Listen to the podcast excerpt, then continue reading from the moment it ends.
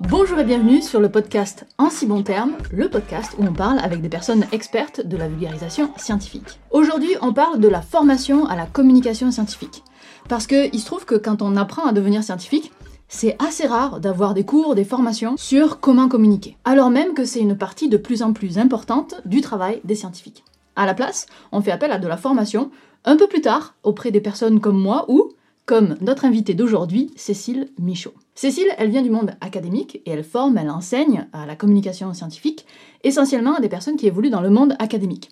Et comme on fait exactement la même chose dans la vie, ben, on discute euh, beaucoup des notions qui sont difficiles à faire passer, de comment faire de la formation, de l'importance de la langue, du texte, des problématiques principales qui bloquent les chercheurs et les chercheuses dans leur communication, de leur peur, de euh, l'enseignement du style, etc. etc. Et euh, Cécile et moi, on a un profil qui est assez similaire et une façon d'enseigner assez similaire, semble-t-il et je pense que ça va pas mal se ressentir dans le podcast. Avant cette rencontre, on s'était vu euh, une fois il y a quelques années pour un article qu'elle écrivait, mais moi bah, j'ai passé beaucoup plus de temps en réalité avec elle parce que j'avais euh, acheté son livre sur la vulgarisation scientifique qui avait fait euh, partie de la façon dont je me suis moi-même formée. Et elle est d'ailleurs en train de mettre à jour ce livre avec une nouvelle édition qui devrait paraître en 2023. Je connais l'édition précédente et je vous la recommande. Sur ce, c'est parti pour un podcast passionnant et je laisse la parole à Cécile, parce qu'elle va nous en parler en si bons termes. Est-ce que d'abord tu pourrais me dire, euh, les formations, tu les donnes à qui essentiellement? C'est quoi ton public principal? Alors mon public principal, ce sont les chercheurs, euh, chercheurs, chercheuses, ingénieurs euh,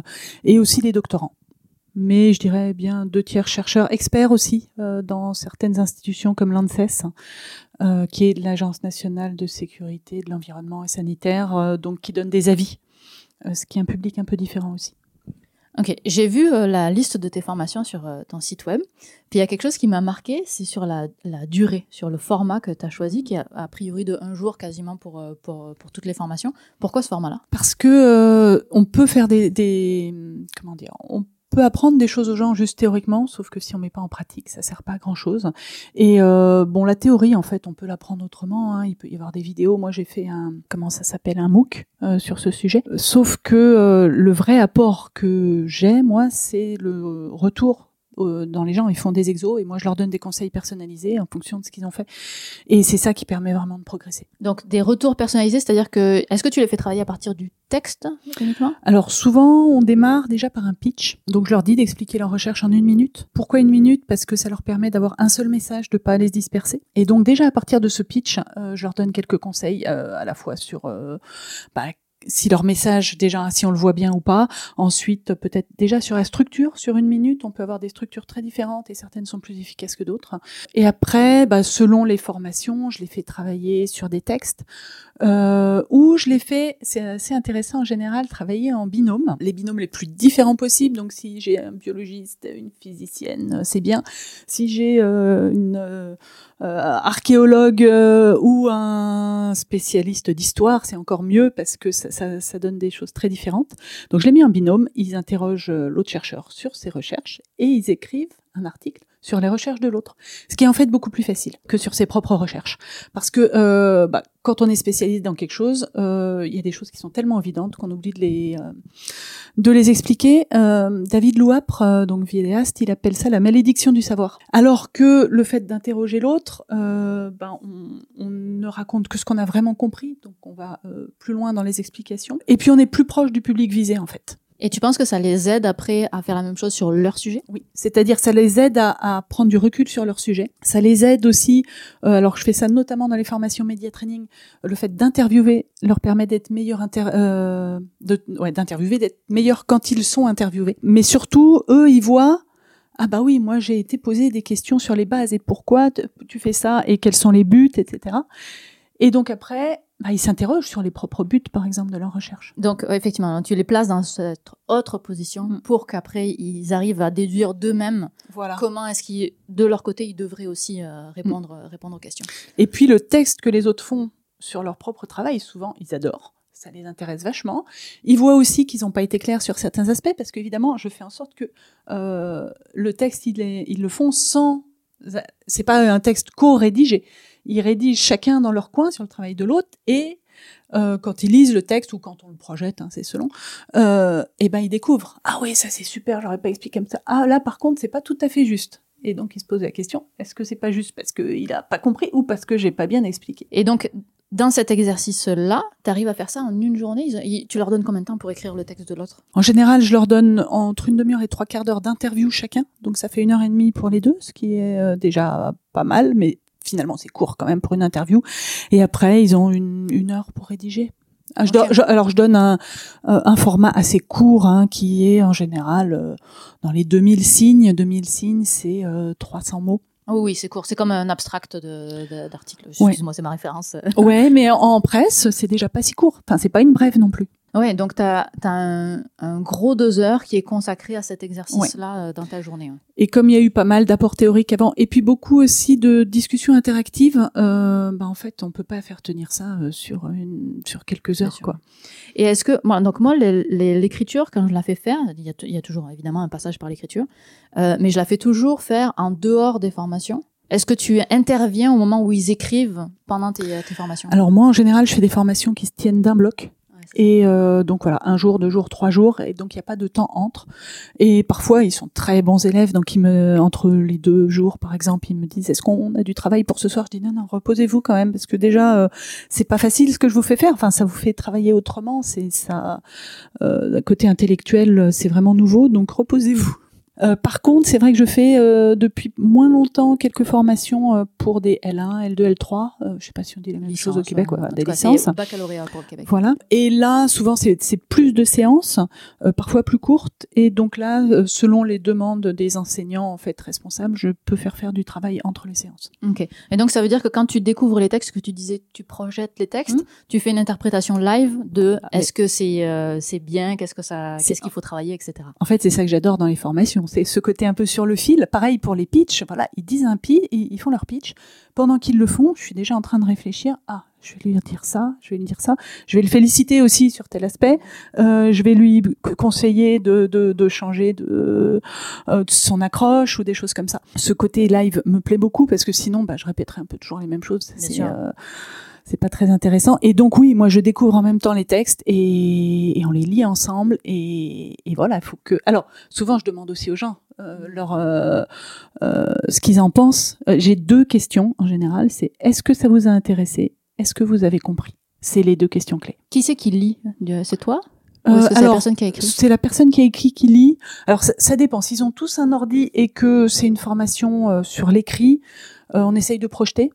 S'ils n'ont pas tous un ordi, s'ils sont écrits à la main, ça marche aussi très bien de lire et c'est eux qui lisent. Tu as dit quelque chose qui m'a intéressé à un moment donné, c'est que tu les félicites aussi.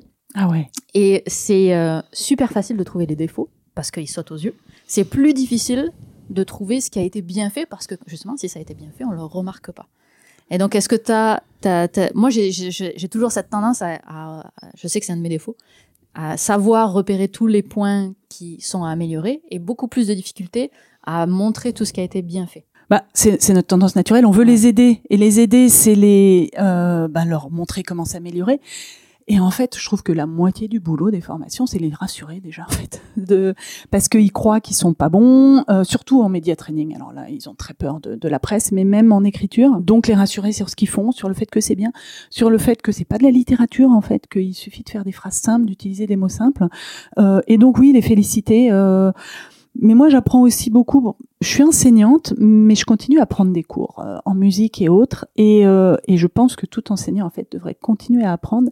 Et je me rends compte de ce qui marche vis-à-vis de moi. Et j'ai besoin d'être vachement rassurée. Et j'ai besoin qu'on me dise ce qui est bien. Et puis, évidemment, ce qui a progressé. Et donc, j'essaye de faire pareil. Une des questions que j'aimerais te poser, parce que j'ai hâte de savoir si tu as la même réponse que moi. Qu'est-ce que les chercheurs ont le plus de mal à assimiler dans les concepts que tu leur fais passer ou en tout cas peu importe. Qu'est-ce qu'est-ce que où est-ce que tu vois que tu as le plus de difficultés à les convaincre euh, le fait qu'il faut intéresser. C'est-à-dire que expliquer pour pour eux la vulgarisation c'est expliquer. Et je leur dis mais à la base les gens ils ont aucune raison de s'intéresser à ce que vous faites. Euh, donc commencez par les accrocher. Si vous les intéressez mais vous pouvez euh, après aller très très loin Par contre, si vous les intéressez pas, vous pouvez être les plus clairs possible. Ça sert à rien puisque personne va écouter en fait. Et donc il y a tout cet aspect, euh, aller raconter une histoire, euh, aller voilà trouver une accroche vraiment sympa, qui est pas évidente pour eux. Euh, il y a ce côté un petit peu euh, prof aussi qui veut dérouler tout son euh, toutes ces explications et qui oublie parfois l'intérêt parce que pour eux c'est évident en fait l'intérêt. Ils savent pourquoi ils bossent, ils sont passionnés, euh, donc c'est tellement évident qu'ils oublient de le dire. Alors moi j'ai pas du tout la même réponse parce que ça ça fait partie des choses qui sont difficiles à mettre en place mais qui comprennent l'intérêt. J'ai l'impression dans, dans, ma situation, mais ce que j'ai là où je lutte vraiment le plus, c'est leur la peur qu'ils ont de perdre en crédibilité. Oui, il y en a beaucoup qui sont comme ça et d'autres moins qui l'ont déjà admis. Mais je suis d'accord avec toi que c'est une, la, la, deuxième grande difficulté. Euh, moi, j'ai un exemple que j'aime bien. Je leur dis, est-ce que la Terre est ronde? Ils disent bah oui. Et puis après, enfin pas tout à fait. Je dis pas oui, mais euh, donc est-ce que si vous parlez de la Terre, vous allez dire systématiquement donc la Terre est aplatie au pôle? Ils disent bah non, en général ça suit. Je leur dis voilà, c'est une approximation, mais dans l'immense majorité des cas, c'est une approximation qui suffit. Et ben c'est pareil pour vous.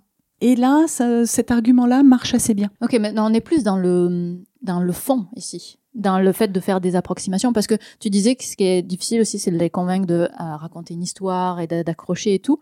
Puis pour moi, ce qui est sous-jacent à ça, c'est qu'ils ont aussi, il y a, le fait qu'ils sont peut-être pas convaincus, mais il y a aussi le fait que euh, accrocher, raconter une histoire, ça les sort de leur position euh, de scientifique euh, carré où il y a des codes, etc. Et c'est pour ça, c'est ça que j'appelais la, la, peur de la perte de la crédibilité ou de la posture du chercheur. Mmh. Alors souvent aussi, une chose que je leur dis, c'est oubliez vos collègues, mais oubliez-les totalement. C'est-à-dire que on, on dit, ils, ils, sont bien d'accord qu'il faut s'adapter au public.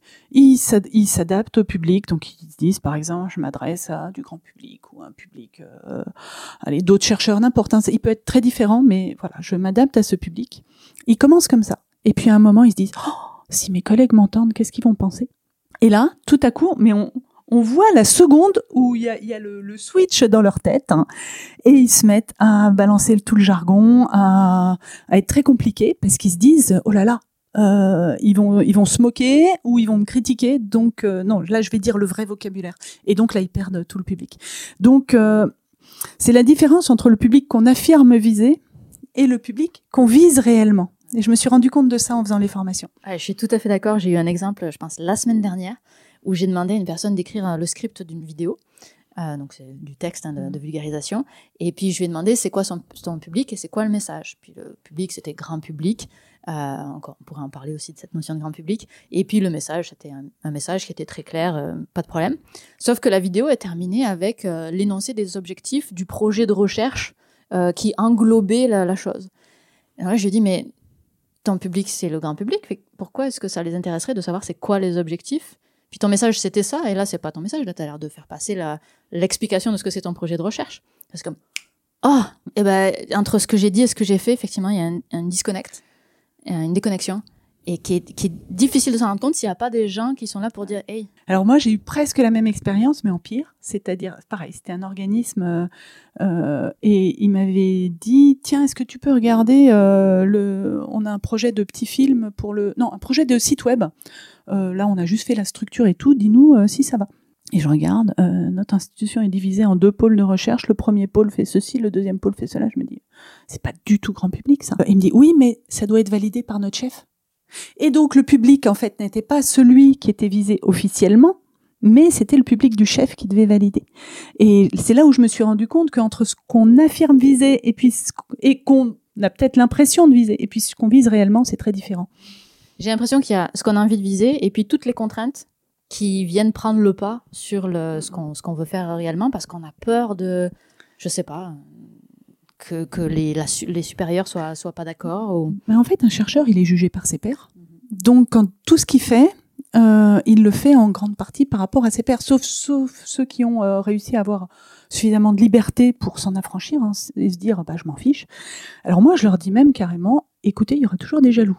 Notamment pour les formations sur l'aspect média. Euh, le média, il y a une relation un peu euh, fascination-répulsion. Donc il y en a qui, qui, détestent les médias, mais qui auraient bien envie d'y être quand même. Et, et, donc le chercheur ou la chercheuse qui passera dans les médias aura forcément des critiques. Donc je leur dis ça, bah voilà, il y en aura de toute façon. Mais même si vous êtes impeccable, vous serez critiqué. Par, par pure jalousie, parce que ça existe. Donc vous oubliez, vous vous en fichez mais c'est pas facile parce que c'est euh, c'est par eux qui sont jugés, quoi. Leur crédibilité vient des pairs. C'est ça. Et donc c'est toute cette euh, difficulté-là. J'avais discuté avec un, physicien qui fait euh, énormément de vulgarisation aussi, et lui, il me disait que parce qu'il était aussi physicien, en plus d'être vulgarisateur, il ne pouvait pas se permettre de faire la même chose que ce que moi je fais parce qu'il y avait ce jugement par les collègues, etc. Euh, etc. Alors, je pense que c'est une vision que j'entends, même si je ne suis pas 100% d'accord avec, euh, avec elle. Mais euh, donc, il y a, cette, cette barrière-là des, des, des, collègues qui nous amène à une question plus large, qui est sur le droit d'expression des chercheurs. Parce qu'il y en a beaucoup qui pensent qu'ils n'ont pas le droit de s'exprimer ou qui fassent valider mille fois ce qu'ils, ce écrivent. Est-ce que tu as, déjà été exposé à ce genre de problème-là? En fait, je m'étais penchée sur les textes hein, parce que ça m'intéressait beaucoup et, euh, et, c'est assez impressionnant. En fait, la liberté d'expression est très très forte. C'est-à-dire que en, France, hein, je connais pas la loi québécoise. En France, euh, la règle, c'est la liberté d'expression à laquelle on a mis certaines limites on imagine bien hein, le secret euh, industriel, le secret euh, militaire, etc. Mais en dehors de ça, la liberté d'expression est très forte et réaffirmée pour les chercheurs. C'est-à-dire qu'il y a eu plusieurs jurisprudences dont la mentalité derrière est en gros, enfin la philosophie, c'est on peut pas faire de bonnes recherches si on peut pas s'exprimer comme on veut.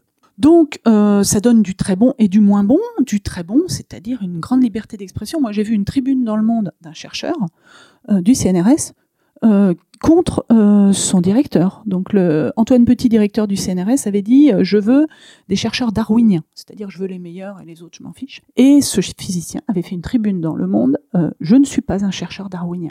C'est quand même assez fort de pouvoir. Alors c'est un chercheur titulaire. Hein, je dis pas ça pour ceux qui ont des, postes précaires, mais ce pouvoir d'aller contredire et d'aller critiquer son chef direct son, grand chef sur un média avec des euh, centaines de milliers de lecteurs, c'est assez incroyable quand même. Après, ça donne le moins bon, c'est-à-dire on a vu au moment du Covid ben, des chercheurs qui ont complètement dérapé et qui racontent n'importe quoi euh, sans pouvoir être euh, contredits, et en tout cas, ils ne sont pas sanctionnés la pire chose qui peut leur arriver, c'est que les financements vont être un peu plus compliqués, etc. Mais il n'y a pas de, de sanctions pénales, évidemment. Il n'y a pas de, ils sont pas virés. Euh, il n'y a rien. Alors là, tu m'apprends quelque chose en fait, parce que je pensais qu'il y avait quand même une responsabilité, au moins de dire la vérité, dans le sens où, ben, c'est-à-dire que pour cette problématique de Covid, il y avait quand même, euh, je pense qu'il y a des choses qui ont, on savait que c'était faux et qu'on les laissait parler quand même. Bah en fait, ça s'appelle euh, la liberté d'expression. C'est aussi la, la liberté d'expression, ça inclut la liberté de raconter n'importe quoi, avec des limites, hein, tant qu'il n'y a pas de tromperie, de volonté de nuire, de choses comme ça. Mais en gros, euh, un anti-vax a le droit d'aller d'aller dire à peu près ce qu'il veut, etc., euh, etc. Et si on essayait de limiter ça euh, au nom de la vérité, ben on tomberait vite dans des questions de censure. Alors moi je dis pas ce qui est bien, ce qui est pas bien, je dis ce qu'est la loi en tout cas. Mhm. Ok, alors revenons à des cas un petit peu moins extrêmes de mhm. parce que là c'est euh, du faux euh, faux ouvrier etc. mais sur cette, est-ce que tu as l'impression que ça freine beaucoup de chercheurs chercheuses, donc on dit chercheurs chercheuses mais toutes mhm. experts au, sens large, de de penser que la hiérarchie euh, va, les, va les stopper à un moment donné ou que ça va les, les, leur créer des problèmes? Ça dépend de leurs institutions. En fait, je me suis rendu compte aussi en faisant des formations qu'il y a des mentalités différentes selon les institutions qui dépendent énormément de l'histoire de ces institutions. Donc il y en a qui sont extrêmement ouvertes où le chercheur a grande liberté et même encouragé à aller s'exprimer. Et puis, il n'y a pas de censure, il n'y a pas de, a pas de demande d'aller euh, valider euh, par le chef ou d'avoir même l'autorisation des chefs. Et puis, il y en a d'autres, de par leur histoire, soit un petit peu plus industrielle, un petit peu plus militaire, euh, où il y a plus de réserve. J'ai appris aussi, justement, en faisant cette formation pour l'Agence nationale de santé de l'environnement et sanitaire, enfin je sais plus dans quel sens ça se dit tout ça, euh, ben, il donne des avis officiels sur l'alimentation. Euh, donc ça peut pas être n'importe quoi. Donc là il y a une certaine, euh, il y a un certain contrôle assez logique sur euh, sur ce qui est dit. Surtout il y a parfois des sujets assez sensibles quand c'est le lait pour les nourrissons. Voilà, on va pas laisser tout le monde s'exprimer au risque d'aller inquiéter des millions de parents sur s'il n'y a pas lieu de s'inquiéter. Il y a quelque chose que je trouve assez intéressant, c'est j'avais interviewé Julien Bobrov, qui est physicien, et euh, qui a un point de vue très intéressant sur la, vulgarisation. Et il avait donné cet exemple dans le, dans le podcast justement que il avait montré euh, l'explication d'un phénomène d'astrophysique à plein d'étudiants, mais fait par euh, euh, 8 ou 10 vulgarisateurs, vulgarisatrices différents, en anglais, en français, des hommes, des femmes, tout, tout, tout un, plein de variations. Et il avait demandé c'est lequel que vous préférez? Et au fil des années, ben en fait, tout ce qu'il voit, c'est qu'à jamais il y a une personne qui ressort comme étant la meilleure personne pour, faire, pour parler d'un concept. Et pour lui, ça appuie l'importance du style et que le fait que cette, ce style-là d'explication, ce style-là de personne, etc., ben ça résonne avec un certain nombre de personnes, et puis un autre style, ça résonne avec d'autres personnes. Mais donc on en arrive à la définition du style, euh, et c'est là le sens de ma question. Euh, j'ai l'impression que ce qui est le plus difficile à développer en vulgarisation, c'est pas forcément de comprendre comment bien expliquer, ben, si, ça en fait partie des défis, mais que l'étape d'après, c'est d'arriver à développer son propre style. Est-ce que c'est quelque chose Moi, je trouve ça difficile. Hein, tu fais des formations d'une journée, je trouve ça difficile d'aller jusque-là. Mais est-ce que c'est des choses, hein, des, des, considérations dans lesquelles tu rentres? Non, pas vraiment. En fait, je me suis jamais posé cette question comme ça. Mais c'est justement, ça m'intéresse bien la manière dont tu la poses. Non, moi, ce que je leur dis, c'est je ne vais pas vous expliquer ce que vous voulez dire. Je vais vous aider à le dire, mais de votre manière à vous. Moi, je vais juste donner des conseils vraiment généraux euh, pour pas vous perdre, en gros. Et je dis souvent, il y a plein de modes de vulgarisation. Alors là, je parle plutôt des formats. Voilà, entre euh, écrire un bouquin, faire des vidéos, euh, des articles, faire des jeux, faire des conférences plus ou moins fun, c'est très différent. Il y a forcément celle qui vous convient qui convient. À, si vous êtes timide, ben voilà, vous irez plus vers tel aspect. Si au contraire vous avez, vous adorez le contact, vous irez plus vers tel aspect. C'est plutôt ça que je leur dis. Après, je pense que le style, il se construit sur du long terme et on s'en rend pas forcément compte et c'est pas forcément conscient. Donc, je rentre pas dans ces considérations-là.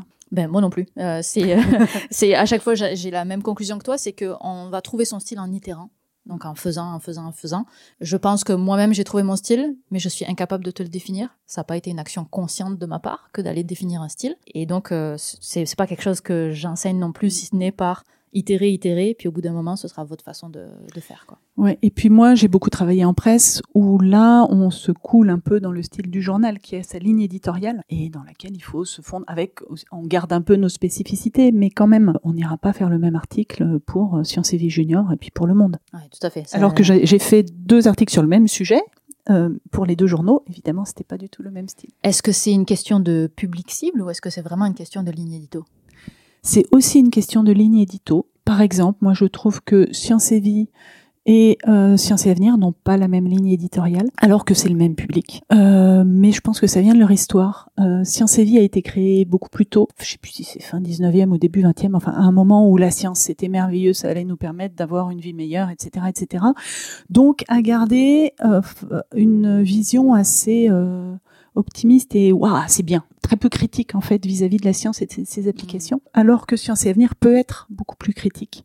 Donc voilà, c'est deux lignes éditoriales légèrement différentes pour un même public. D'ailleurs, euh, tu disais que tu as, as, eu de, toute une vie journalistique aussi, et encore, encore aujourd'hui. Comment est-ce parce que tu es scientifique de formation Oui, moi j'ai eu un doctorat de chimie. Doctorat de chimie. Euh, comment est-ce que tu t'es formé à la vulgarisation et à la communication scientifique? Sur le tas. C'est-à-dire, je me suis dit, bon, c'est bon, j'ai un bac plus 8, je vais pas encore me lancer dans des formations. Les employeurs vont se dire, mais celle-là, elle veut pas rentrer dans le monde du travail. Puis j'ai mis quelques temps aussi après le doctorat à trouver ma voie. Donc j'avais fait un petit stage à France Info avec Marie-Odile Monchicourt, qui était super, qui m'a beaucoup remonté le moral à un moment où je me posais plein de questions et où je doutais beaucoup. Et euh, je me suis dit, donc c'est ça que je veux faire. Et après, j'ai eu un raisonnement qui a marché pour moi. C'était, je me suis dit, euh, je veux pas me former, mais je vais pas aller tout de suite vers les journaux qui me branchent vraiment. Euh, donc je vais aller en presse professionnelle. Donc c'est toute cette presse qui s'adresse aux gens euh, dans l'exercice de leur métier où ils ont besoin de gens euh, qui n'ont pas peur des choses un peu techniques, un peu ardues, euh, et en même temps ils sont peut-être un peu moins exigeants sur l'aspect euh, rédaction, sur l'aspect journalistique. Et donc j'ai travaillé dans un journal sur l'eau qui s'appelait Hydroplus, j'ai travaillé dans un journal sur l'économie de la chimie qui s'appelait Chimie Hebdo, et c'est là où j'ai un peu appris. Et puis après j'ai pu aller vers des journaux qui étaient plus dans ce que je cherchais. comme la recherche, ce genre-là. Est-ce que tu penses que parce que tu, es, tu as fait un doctorat, c'est ça qui t'aide aujourd'hui à former des chercheurs? En tout cas, pour eux, déjà, ça me donne une certaine légitimité ils aiment bien euh, quelqu'un qui sait euh, comment ils fonctionnent. Et puis voilà, comme je sais comment ils fonctionnent, je connais leur peur surtout. Donc ça m'aide à les rassurer beaucoup. Euh, je connais leurs réticences. Euh, J'ai eu les mêmes. Donc euh, voilà, ça aide.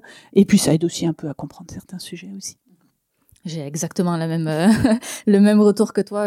C'est pareil, le, le fait juste de connaître le monde de la recherche, ça les rassure énormément parce que ils savent qu'ils peuvent dire non mais ça c'est important parce que telle chose. Je sais, mais est-ce que c'est vraiment si important que ça? Et j'ai le droit de, j'ai le droit de faire la remise en question parce que je viens du monde de la recherche que j'aurais pas le droit sinon. Ouais, cela dit, ma collègue avec qui je travaille sur les aspects vidéo, parce que moi je connais pas les vidéos euh, ni la télé, euh, Audrey Michaelian, euh, elle, elle a pas de doctorat et elle les rassure tout autant. Ouais, avec son style à elle, qui est beaucoup plus sur l'humour et des choses comme ça, et ça marche très bien. On en revient à cette affaire de style.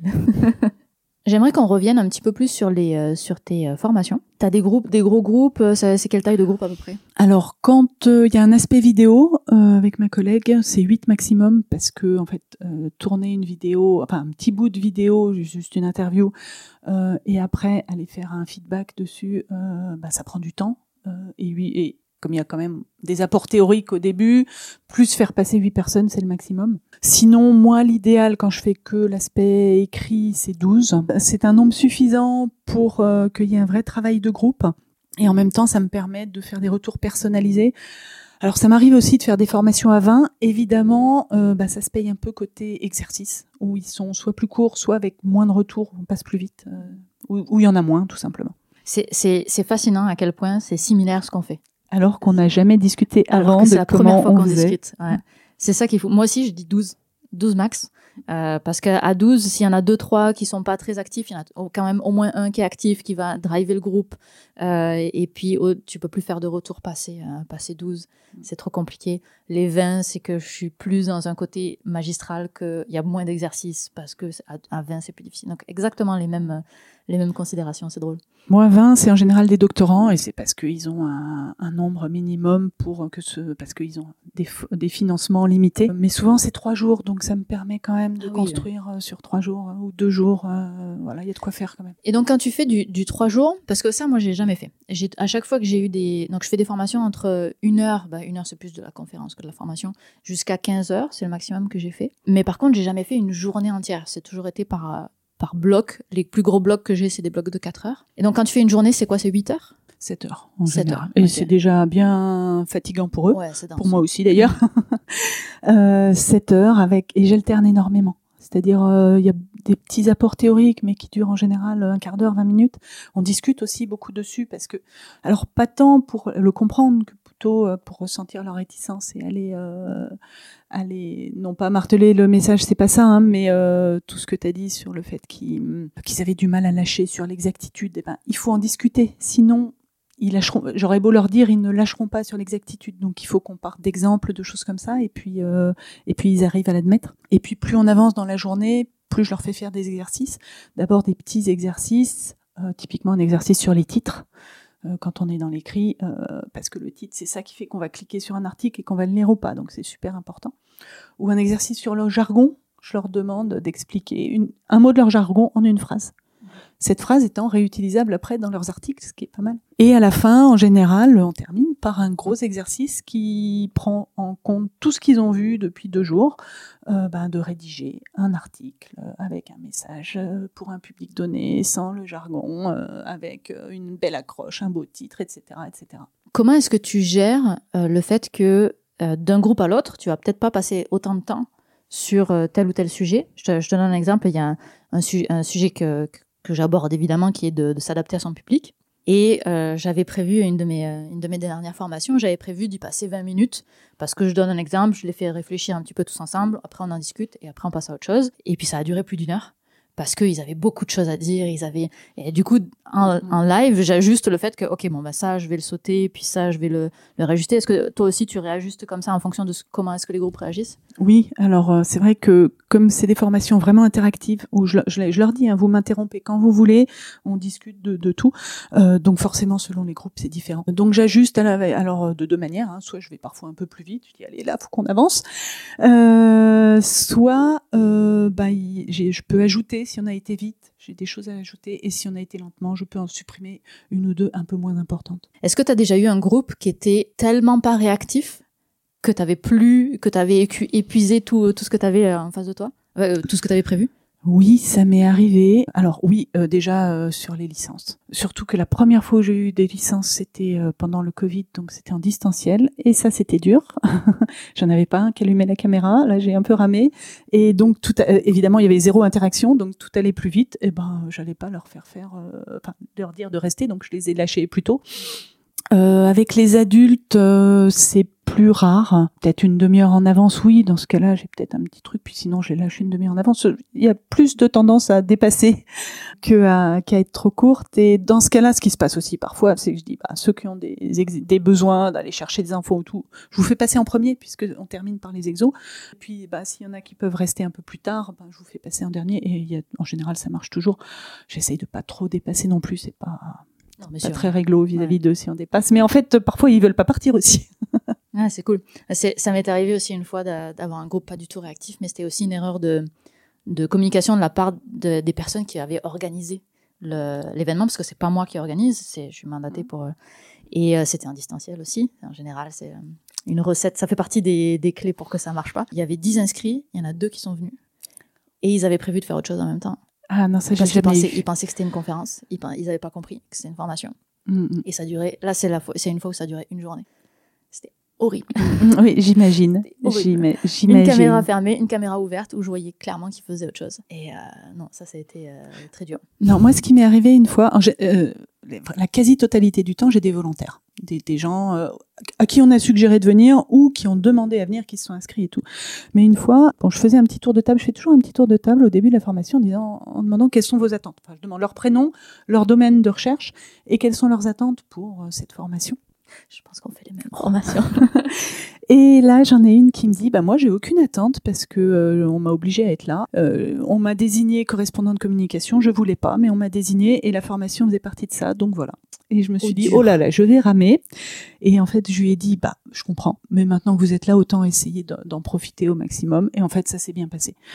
Mais j'avoue que ce genre de phrase est dur et c'est vrai que moi, j'insiste toujours auprès des commanditaires. C'est pareil, hein, moi, je, je vends des formations à des organismes et je leur dis, euh, l'idéal, c'est quand même d'avoir des volontaires. Sinon, euh, c'est plus compliqué. Et c'est moins utile aussi pour eux. Bien sûr. J'ai jamais eu des personnes obligées de, de venir encore. Ça, c'est, ça fait pas partie de. Alors pour euh, quand j'ai des licences, ils sont pas au enfin si, certains sont obligés, bon, ça fait partie du cursus et il y a d'autres fois où je préfère c'est quand ils ont plusieurs options à choisir et qu'ils choisissent celle-là. Donc OK, ils ont obligation d'en choisir une, n'empêche que c'est celle qu'ils ont préférée. Donc c'est souvent mieux. Ouais, ouais. Ouais, moi aussi, mon cours à l'université, c'est optionnel. Effectivement, s'il était obligatoire, euh, je pense que ce serait plus la même chose. hein. L'autre difficulté parfois que j'ai eu, enfin je sais pas, c'est quand j'ai des des stagiaires qui sont peu francophones. Ah oui. J'ai eu ça en licence, pareil, avec un tiers à peu près, dont c'était vraiment pas la langue maternelle. Alors certains se débrouillaient bien et d'autres pas du tout. Et là, bah moi, je travaille sur la langue, quoi. Donc euh, c'est compliqué. Alors ça, c'est super intéressant ce que tu dis, parce que j'ai beaucoup de demandes pour passer ma formation en anglais, et je refuse. Alors j'ai testé une fois Ouais. euh, et je referai pas. Je vais Ouais. t'expliquer. Euh, bon, moi, je parle probablement moins couramment anglais que toi, mais je parle bien anglais. J'ai fait des interviews en anglais de prix Nobel et tout. Je, je lis la littérature en anglais. Je peux suivre une conversation, participer. C'est pas un problème. Sauf que là, donc c'était des doctorants et pendant qu'ils parlent, il faut non seulement que je comprenne bien tout ce qu'ils disent. Souvent, euh, il y avait des Grecs, des Italiens, enfin des pas des Anglais, donc avec leur accent à eux qui est pas le même que le mien. Et puis pendant qu'ils parlent, eh ben il faut que je réfléchisse à ce que je vais leur dire. Et là, tout ensemble, euh, ça allait pas quoi. C'est exactement pour ça que, après je dis je refuse. Euh, Il se trouve que j'en donne une il y en a pas longtemps en anglais pour la première fois. J'ai finalement accepté, mais aussi c'est les mêmes raisons que toi, c'est que souvent c'est pas des anglophones de base, donc eux, eux-mêmes, il y a une gestion de la langue qui est compliquée parce qu'ils parlent pas forcément un anglais qui est, qui est courant. Tout comme moi, je parle pas un anglais euh, aussi fluide que ça. Je suis pas, je suis pas, je parle anglais, je me débrouille très bien, mais je suis pas bilingue. Donc il y a probablement des mots qui me manquent où je vais devoir dire une phrase plutôt qu'il y a un mot qui correspond. Quoi. Comme tu dis, ça c'est tout un travail sur la langue et la langue, si moi je la maîtrise pas à 100% et que les gens en face de moi la maîtrisent pas à 100%, on n'arrive plus pas tout à fait à- au Bah, même résultat. Quoi. Surtout sur l'aspect temps réel, c'est-à-dire on on, on- ce serait du travail sur l'écrit où j'aurais le temps de lire leur texte, je pourrais peut-être leur faire un retour qui serait déjà moins bon que ce que je fais sur le français parce que j'aurais peut-être moins je trouverais moins facilement le mot exact qu'il faut, etc. à leur conseiller. Mais en temps réel, euh, l'effort intellectuel, il est sur le fait de comprendre ce qu'ils disent. Il peut pas être en même temps sur le fait d'analyser, de, de trouver des astuces, les moyens de leur dire euh, comment faire. euh. Ce qui est déjà pas si facile en temps réel en français, donc. euh, Tout à fait. Mm. Bah, surtout un- quand tu passes pas par le texte, c'est ça.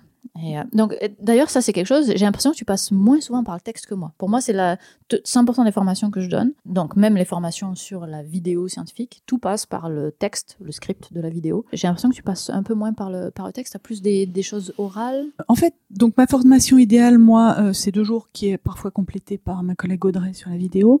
Je fais une première journée qui est vraiment sur le fond, c'est-à-dire le message, le public, qu'est-ce que je veux dire, comment je vais le dire, comment je vais structurer. Mais pour ça, tu passes par le texte. Et pour ça, je passe beaucoup par l'oral, en fait, notamment cet exercice de pitch. Et la deuxième euh, journée est plus sur le fait d'aller traduire ça euh, dans un format qui est le format écrit, donc le format texte. Et là, on rédige plus avec l'exo sur euh, les titres, sur le jargon, sur le choix des mots, enfin voilà, tout ce qui est choix des mots, choix des, des phrases, de, de la grammaire. Je leur dis, alors là, je leur dis le plus simple possible, euh, sujet, verbe, sujet, verbe, complément, forme active, etc. Et là, on travaille plus sur du texte. hein. Mais quand tu leur demandes le pitch, il est improvisé? Il est. Oui. Il est Ah, à l'oral. Et je leur dis surtout, vous n'écrivez pas et vous ne lisez pas, parce que le but du pitch est d'être convaincant et on ne convainc pas en lisant. Sauf avec un prompteur et sauf quand on est pro, mais euh, Ouais, quand on lit un texte, on ne convainc pas. Donc, euh, et ça, c'est dur pour certains. Pour certains, euh, ils, ils trichent en fait, ils lisent. Et je leur dis après, ah, je vois que t'as lu, et ça s'entend, ça, ça s'entend. Même si je les regardais pas en train de lire, je sais qu'ils sont en train de lire. Et moi, je veux, dans ce cas, juste, je veux les aider à hum, D'abord aussi à s'améliorer à l'oral, qui fait partie de, de la vulgarisation. Et puis, je veux surtout juste qu'ils structurent leurs propos. Pour l'instant, on en est vraiment à qu'est-ce que, qu'est-ce que je dis? Et dans ce que je dis, quels sont les arguments que je vais utiliser et dans quel ordre je les mets. Et s'ils se mettent à rédiger, ils se focalisent plus sur euh, la beauté des phrases, ceci, cela, et, et ils sont moins sur cette structuration du texte, enfin du, du message plutôt. Ah ben voilà un moment où on diverge. Ah. parce que pour le coup, je les fais toujours passer sur le texte, parce que justement, j'ai l'impression que c'est là qu'ils peuvent réfléchir à leur structure, tandis qu'à l'oral, ils ont du mal à réfléchir tout en se disant qu'est-ce qu'ils vont raconter. Alors, ce que je leur dis, c'est de prendre des notes. De, Ah, de- voilà, d'avoir quelques petits points à aborder, dans quel ordre ils le font, mais qu'ils ne lisent pas exactement comme quelqu'un qui s'exprimerait avec notes. euh. mhm. Ok, donc tu, donc tu passes quand même par... un- Il y, a, y a quand même... un- Après, je leur conseille de, de, de- mais ça peut être dans leur tête aussi ces points à aborder, euh, mais vraiment pour moi c'est important là qu'ils soient pas à l'écrit. Et même toi, parce que euh, souvent, moi, la structure, elle ressort beaucoup plus facilement si je le lis plus que si je les écoute. Euh, et donc, toi, tu arrives à un live à les écouter puis à voir les problématiques de structure en même temps. Mais tu, tu as vu, je, je prends des notes euh, puisqu'on s'est interviewé juste avant. Et en fait, je prends des notes. Alors, c'est du grand n'importe quoi. Il y a que moi qui peux relire hein, parce que ça va vite. Mais je prends des notes sur euh, les petits points qu'ils abordent et puis tout de suite, je me- me- m'entoure, par exemple, un point à leur dire et des choses comme ça. Ok, donc tu refais la c'est- structure en même temps Ouais. que, que ce Et ça, c'est, j'avoue que c'est le, le, le métier de, de journaliste où j'ai fait beaucoup d'interviews où je prends des notes parce que je- si j'enregistre, euh, ça prend beaucoup trop de temps. Donc j'enregistre parfois pour euh, au cas où, mais en général je réécoute pas. Et donc j'ai appris à prendre des notes euh, très vite. J'ai pas fait les études qui permettent de prendre des notes super vite, mais voilà, je me suis fait mes petites astuces à moi. Mais je pense que ce passage par l'oral est important parce que sinon ils se focalisent sur des choses pas nécessaires à ce stade-là. Qui sont la, la, la manière de faire la phrase. Ouais, tout à fait. Il y a, il y a une chose que je dis beaucoup pour le format vidéo, c'est euh, de d'oraliser leur texte. C'est comme ça que je, que je l'appelle. C'est de dire votre texte, c'est il est écrit, mais il est fait pour être à l'oral. Donc c'est juste un proxy. Et donc il faut que vous oralisiez votre texte, quitte à parler quand vous écrivez. Mhm. Donc, Alors, euh, je, moi, je je donne, donne- je donne beaucoup ça. Ouais, je donne une astuce comme ça. Je dis si vous, de- euh, si vous devez reprendre votre souffle au milieu d'une phrase, elle est probablement trop longue. Et je leur dis aussi que, alors je crois que c'est Balzac qui avait son gueuloir, c'est-à-dire une pièce où il venait crier ses textes. Et il entendait comment ça sonnait. Alors je sais pas pourquoi il avait besoin de les crier, mais pour lui c'était important. Et voilà, c'était une partie de, de son travail d'écriture, c'était d'aller les dire vraiment fortement. C'est l'aspect crié qui me, qui me, Oui. qui me surprend. Enfin, le fait de l'oraliser, ça me surprend pas, mais de le, de le crier, j'avoue, ça me, ça me surprend un petit peu. Moi aussi, mais enfin, euh, c'est ce que j'ai entendu. Après, euh, voilà, quelle est, quelle est la part de légende, quelle est la part de vérité? Mais enfin, il avait une pièce spéciale pour ça, euh, paraît-il. Je l'ai fait travailler aussi, et là, c'est vraiment un aspect spécifique de la vulgarisation scientifique sur les ordres de grandeur, parce que je leur dis euh, milliards, ça parle déjà pas beaucoup, milliards de milliards, encore moins, milliardième, etc. Et donc il faut des analogies. Personne sait ce qu'est un hectare, tout le monde sait ce qu'est un terrain de foot. Bah voilà, c'est à peu près un terrain de foot. Et il y a pas mal d'avantages à ça, c'est donc de faire ressentir ces ordres de grandeur que même nous, souvent en tant que scientifiques, on ressent pas forcément. Euh, les puissances de 10, faut oublier aussi, évidemment. Euh, et puis l'autre euh, aspect intéressant, c'est que ça fait euh, de la proximité, parce que si euh, pour un poids on parle en éléphant, bah c'est plus sympa. Même si on sait pas exactement comment c'est un éléphant, c'est en tonnes, hein, mais euh, c'est dans et les puis il y a deux des éléphants minces et des Voilà. éléphants un petit peu plus enrobés. Et donc je leur dis, bah voilà, les- les- le système international, on peut le citer, mais il faut aller le compléter par une analogie. Alors les volumes, eh ben, ce sera en piscine olympique. Et en plus, ça, peut faire des trucs sympas, parce que si vous parlez en ppm, eh ben, partie par million, ça veut rien dire.